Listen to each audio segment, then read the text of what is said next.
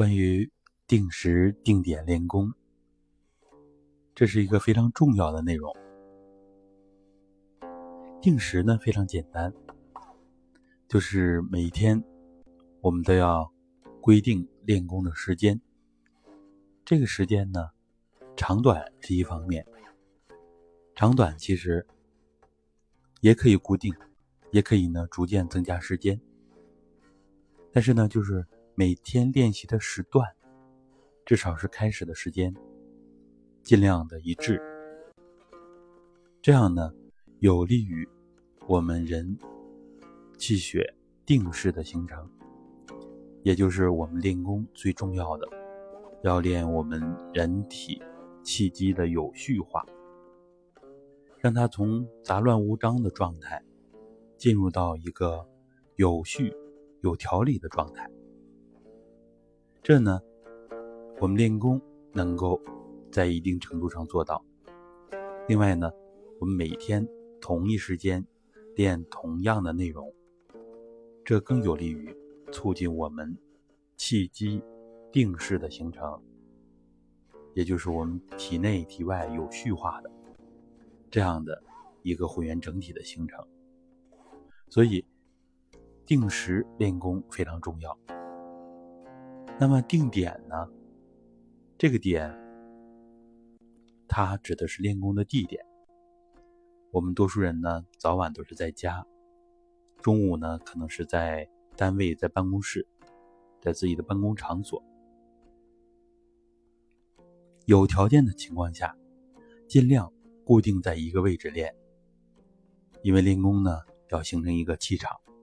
然后每天都在这个位置练，这样呢，这个气场的强度不断的在增强。这个位置，自己的信息，自己调动来的气，它呢就比较集中。这样就是在一个固定的地点练，它的好处就是这样的。有些敏感的人呢，甚至都能体会到这个时候。每天都在这里练功，而这个地方可能是脚靠前一点、靠后一点。素质好的人，练功有素的人，都会能体会到它的差异。那这里边也是很奇妙的一件事情。我们呢也坚持这个唯物的这种观点，实际上就是气场的作用，气场的作用。好的，这就是定时定点练功的内容。然后呢？其实还有一个，尽量每天练习的内容都是固定的。我们之前强调了，啊，练习的时间、练习的地点，然后呢，还有练习的内容，比如说早起蹲墙、晚上站桩等等。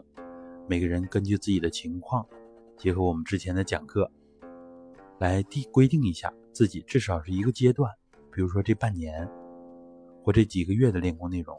尽量不变，尽量统一起来，更有利于有序化程度的提升。那么，这个练功内容的选择，我们也要根据自身情况、自己的喜好啊来定，自己哪方面弱，加强了哪些。有人说：“老师，我发现您讲的各个功法都很重要，好多都是练功诀窍啊，确实是这样的。”然后呢，我们在一个阶段有所取舍，这样就可以了。好的，感谢大家的收听，下次节目再见。